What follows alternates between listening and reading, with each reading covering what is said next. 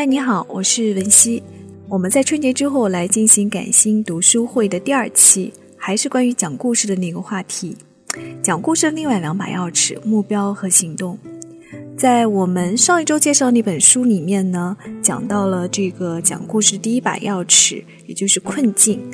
嗯，我觉得他的《困境》这本书讲的还是挺不错的，也就是故事情节设计从生活中提炼创作的金点子这本书。但是后面两把钥匙呢，呃，因为作者举的例子中的那个电影我去看过了，我觉得似乎并不是那么容易被大众所接受，所以呢，我会用另外一部电影来做解析，那就是《肖申克的救赎》。对这部电影呢。呃，差不多是二十多年前的一部电影了，所以我相信很多人即便是看过呢，也忘记了。正好也借这部电影的回顾和解析，我们来呃重温一下这部经典的一部关于困境的电影，同时也去学习一下怎么讲故事。这部电影呢，还有一个名字叫做《刺激一九九五》，跟它同年上映的另外一部电影。相信你应该了解，就是《阿甘正传》，也是获得了当年的奥斯卡金像奖。可是呢，《肖申克的救赎》这部电影呢，在次年呢就大受好评。随着美国录像带事业还有呃网络宣传的口碑相传，导致这部电影呢，历经了二十多年呢，依然会被很多人列为人生不得不看的一部电影。那很多人都会从人性、思想内涵、摄影等多个角度来分析这个电影。我呢是完全是从讲故事的目标和行动，呃，这个角度去切入的。我为什么会想到这部电影呢？是因为我觉得它是一部非常典型的困境先行的电影。因为我们上一周不是正好说到讲故事的第一把钥匙就是困境吗？那《肖申克的救赎》呢？它就是一个非常典型的困境型的电影。影片的开场呢，只用了五分钟，就非常迅速的告诉大家，主人公安迪陷入了一个什么样的困境。安迪发现妻子出轨，于是他坐在车子上呢，拿出手枪，在纠结要不要去杀死呃妻子和情夫。紧接着，画面又转为安迪在法庭上接受法官和律师的询问。画面又切回到案发当天，安迪往自己左轮手枪里去嵌入子弹。此时的话外音呢，是安迪在法庭上陈述自己喝醉了，他并不确定当时的一个现场的情况了。这样镜头反复在回忆和法庭呃辩论的之间来回切换，制造了一种非常紧张和惊悚的氛围。作为观众呢，一开始也会产生这样的疑惑。安迪，他到底有没有去杀死自己的妻子和那个情夫呢？法庭受审的这一过程呢，被回忆和现场数次打乱，来回切换，直到安迪闭上绝望的眼睛，因为审判长已经决定他人生命运的一锤定音，他最终进了监狱。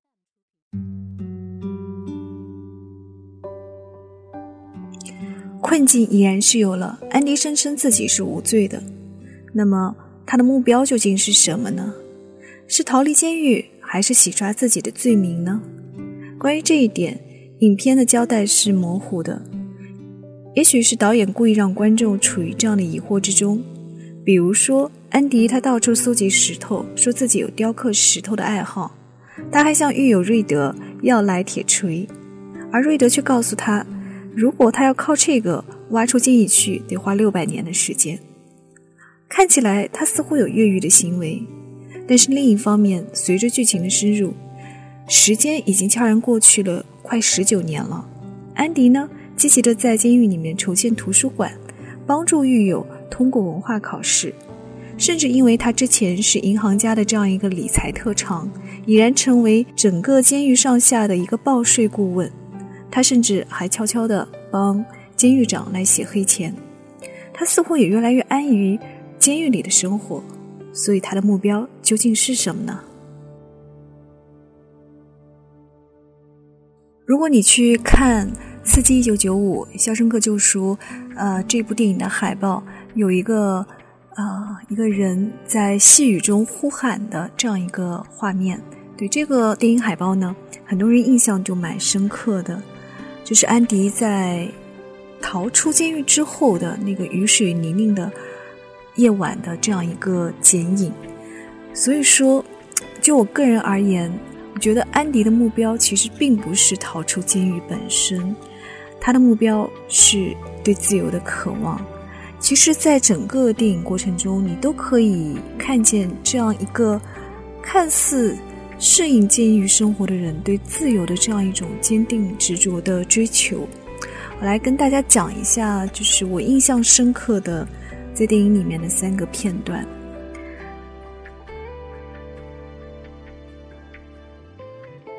影片的一开始，安迪刚刚进入这个呃监狱的时候。他就遇到了这个鸡奸犯的骚扰，啊，这个叫号称狱中三姐妹。但是不管对方怎么去威逼利诱他，也不管人家是怎么暴力相向、拳打脚踢，安迪始终都没有放弃去反抗。甚至当他被打得遍体鳞伤的时候，他依然坚持着从不屈服。你会感觉到呢，某种力量一直在支持着他。或者说他的内心有某种底线。要知道，在刚刚入狱一群监狱的新人里面，安迪呢，因为文弱的形象，曾经被大家视为最懦弱、最先被屈服的这样一个形象呢。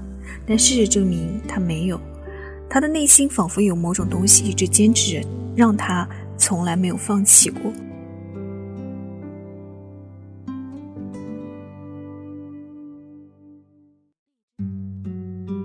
影片第二个我印象比较深刻的呃场景，就是在监狱修补屋檐的时候，安迪呢偶然听说了这个警备队队长海莉呢，呃继承了自己兄弟的遗产，但是要报很多税这样一个困惑，于是他就对警备队长说：“我可以帮你去省下这笔钱，嗯，作为报酬呢，你要给我们这些狱友呢提供啤酒。”呃，事情办完之后呢，海丽果然呢如约给大家提供了啤酒，然后一群犯人啊就静静的在屋顶上享受着冰镇的啤酒带来的这样一个清凉的感觉。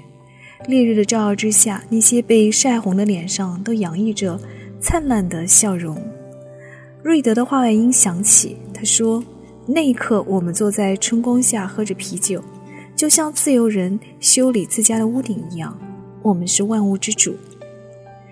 肖申克监狱里的人们呢，第一次感受到了自由，而创造这一切的安迪呢，独自坐在角落里，他没有去喝这个啤酒，他的脸上浮现出一种奇异的微笑，那是一种胜利的、赢得尊严的、自豪的、骄傲的神情。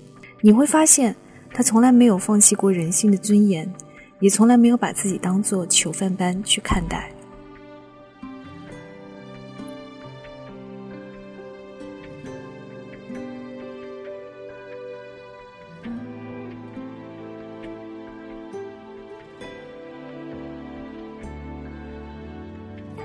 那我跟你描述的之前两个场景呢，都是你可以从中看出安迪究竟想要的是什么的这样的场景。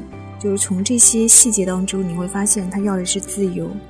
在他对自由的向往里面，最让人印象深刻的应该是下面这一个，就是他当时他为了修缮监狱的图书馆，坚持每周给州政府写信。在写了六年之后呢，终于有了回音，州政府拨了两百美金，还有一些呃图书来送给监狱。在整理过程中，安迪发现了一张黑胶唱片《费加罗的婚礼》。他立刻做出了一件惊人之举，在监狱长的办公室，他把门反锁，打开留声机，同时呢，打开了监狱的这个有的这个广播的扬声器。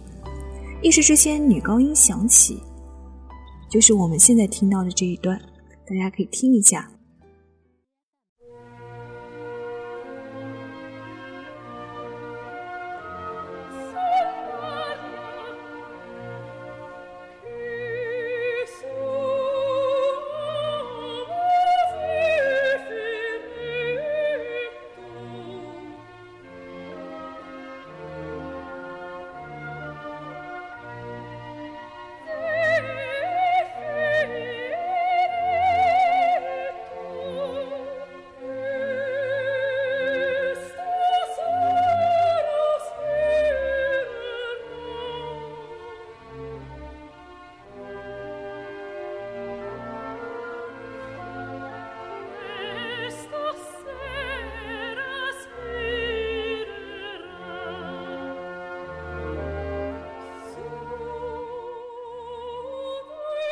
音乐呢飘荡在肖申克监狱的上空，整个监狱的犯人呢都在静耳聆听。那可能是他们听不懂的音乐，但是对于日复一日的牢狱生活来说呢，这是一种新鲜的声音。而听得懂的安迪呢，此刻安详地躺在椅背上，静静地心想着，他陶醉其中，没有留意到监狱长已经在外面咆哮，对他喊着了。他看到之后置若罔闻。反而将声音开得更大、更响了。为此呢，他被罚了一个月的禁闭。尽管如此，可是你看不出来他有丝毫后悔自己这样一个行动的地方。这是他用这样美妙的声音来救赎人们内心的一个情感世界，让狱友们明白，监狱的高墙只能束缚他们的身体，却没有办法束缚他们的灵魂。安迪。即便是面对黑暗的世界，也从来没有放弃过希望。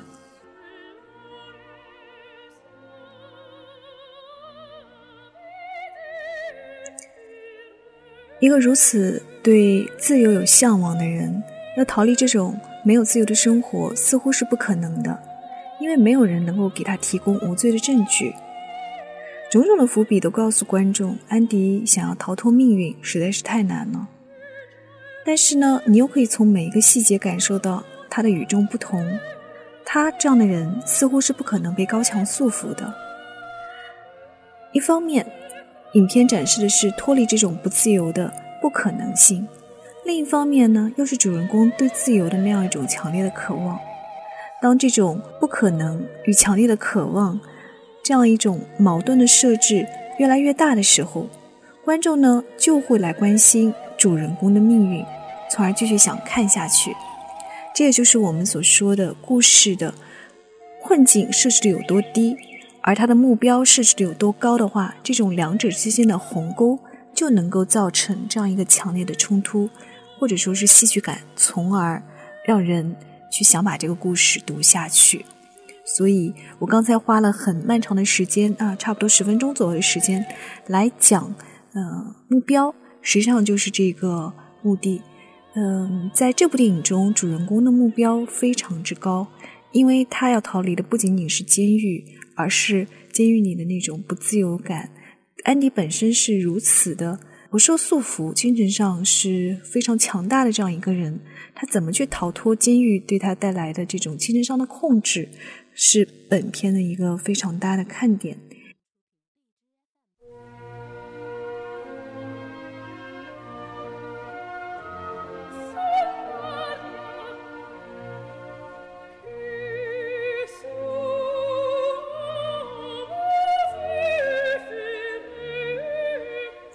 我们刚刚提到了目标，当一个人的困境足够之大，目标足够之强的时候，两者之间巨大的差距就造就了行动。安迪呢，有很多跟常人不太一样的行动。他爱下象棋，爱搜集和雕刻石头，坚持为筹建图书馆去写信，义务帮助狱友通过文化考试，同时呢，还成为了远近监狱都著名的理财顾问，为监狱长做假账。等等，这些互相没有关联的行动，既可以指向他是一个安于现状的人，也可以指向他是在韬光隐晦。什么时候这些行动会有意义呢？或者说这些行动的指向性更加明确了呢？将困难不断的升级，直到把主人公逼到一无所有的那个时刻。影片是在什么时候展现出这个时刻的呢？一个年轻人的出现，汤米。汤米是影片主要人物里面最迟来到这个肖申克监狱的。他和安迪一样，对生活充满了希望，并且呢，在安迪的帮助下呢，一直在努力进行文化课的考试。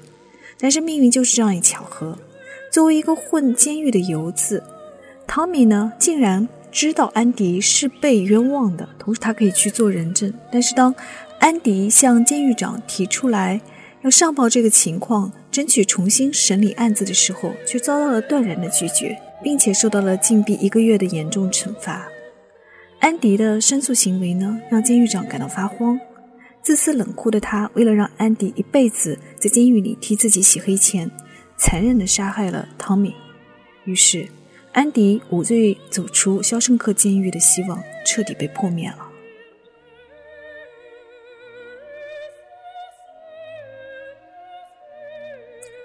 在我们上周推荐的故事情节设计的那本书里面说，在你的故事当中，应当有这样一个时刻，此时观众会预感剧中的角色无法逾越当下那个障碍，这个点可以设置为一无所有的时刻。设置障碍时，请注意困难的强度。如果不断的去升级困难的强度，会帮助观众在一无所有的时刻达到最高的情绪。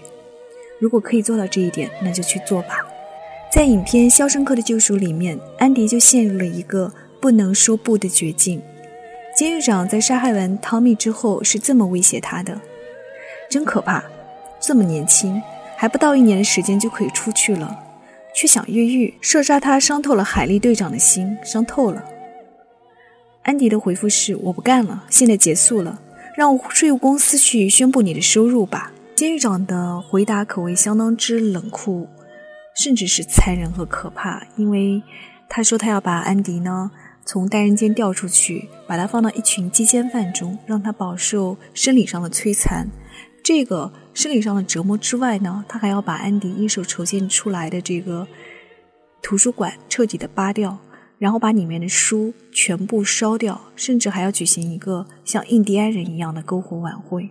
这种精神和肉体的双重折磨，无疑击垮了。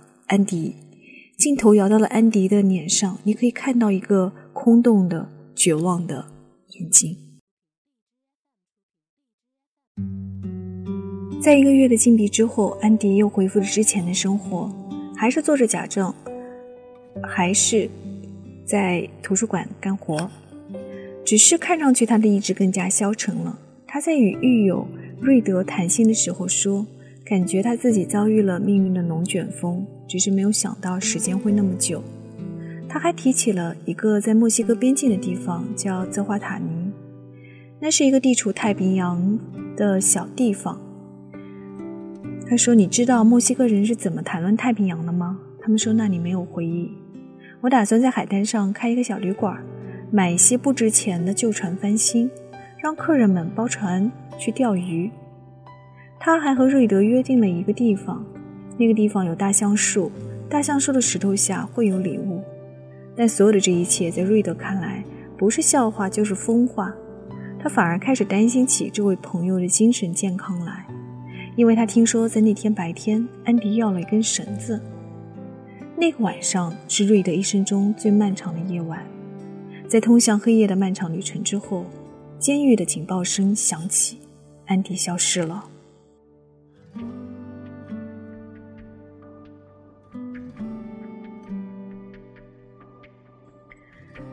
一个大活人就这样凭空消失，愣是在哪里都找不到。监狱长愤怒地把石头投向了安迪房间里的美女海报，随着“砰”的一声响，石头破洞而出。影片最高潮的地方终于到到来，所有的谜题都被揭开。安迪一一把瑞德笑称是六百多年才能凿出洞去出狱的小锤子，凿通了墙壁。匍匐爬过海报所掩饰的洞口，在雷雨闪电的帮助之下，他成功越狱了。那一夜，一声声的巨雷之中，好像一个啼哭的出生婴儿，安迪获得了彻底的新生和自由。只见在泥雨之中的他，艰难地行进着，突然用力地挺起了身板，褪去上衣，扬着无比自豪的头颅，尽情地吸入一口又一口的空气。那是自由的味道。此时，闪电划破长空，雨水将十九年的冤屈与压抑通通冲刷。于是，这将近二十年的在那些碎片化的行动之中，一切都有了答案。安迪夜以继日的挖洞，在放风的时候偷偷的把石料撒到监狱的操场上面。他爱看书，研究地质构造。他替监狱长做假账。但是那个凭空被他创造出来的假身份，也是一把双刃剑。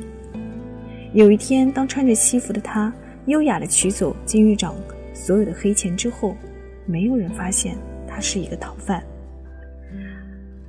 当安迪开着敞篷车驶向墨西哥海岸的时候，监狱长饮弹自尽的结局，他已经无需在意了。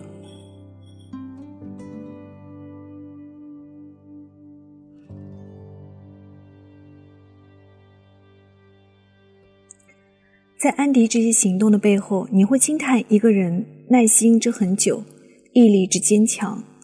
那是时间的力量，也是人性的光芒。安迪对瑞德说：“希望是美好的，也是人间至善。而美好的事物永不消逝。有些鸟注定是不会被关在笼子里的，因为它们的每一片羽毛都闪耀着自由的光辉。那就是安迪的人生写照。”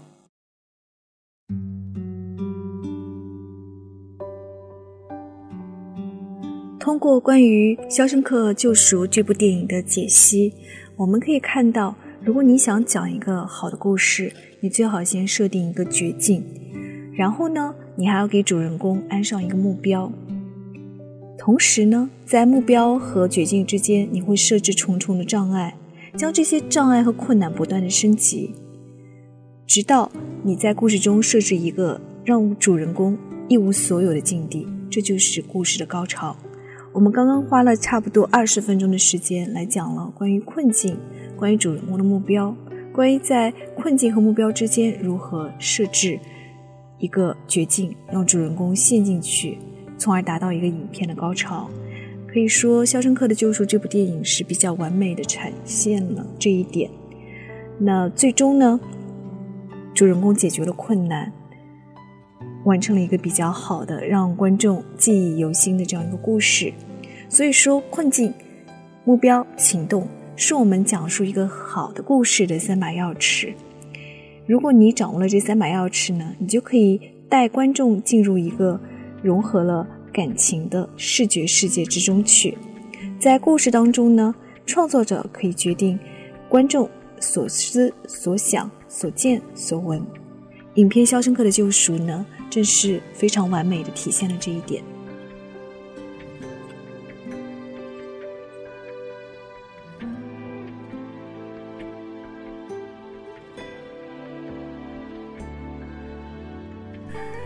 影片解析到这里呢，不知道你对讲故事这件事情呢，有没有一个新的关于套路上的一个想法？那我们说讲好一个故事啊，要三把钥匙，第一把呢就是困境。第二把呢，就是你给你的主人公设置一个比较高远的目标；第三把呢，就是在目标和他的困境之间，你所铺演开来的一系列的行动。当行动遇到了障碍不断升级的时候，那这个故事呢也会变得愈加的激烈，或者说是更加的吸引人。当主人公的这个困境陷入到一无所有的地步的时候呢，影片就会迎来高潮。当你帮助你的主人公呢去解决这些问题和困境的时候呢，影片也就迎来了一个结局的走向。所以说，一个好看的、吸引人的故事呢，它还是有一些套路的。我们呢，呃，先了解一个概念，至于具体以后怎么把它去讲好，应该还有一些细节上的呈现。关于这一点呢，我也在学习和探索之中。嗯，应该会在以后几期的节目中跟大家来分享，也很期待早一点把我的这个阅读的收获来跟你去分享。我是文熙，我们下一次的感性读书会再见。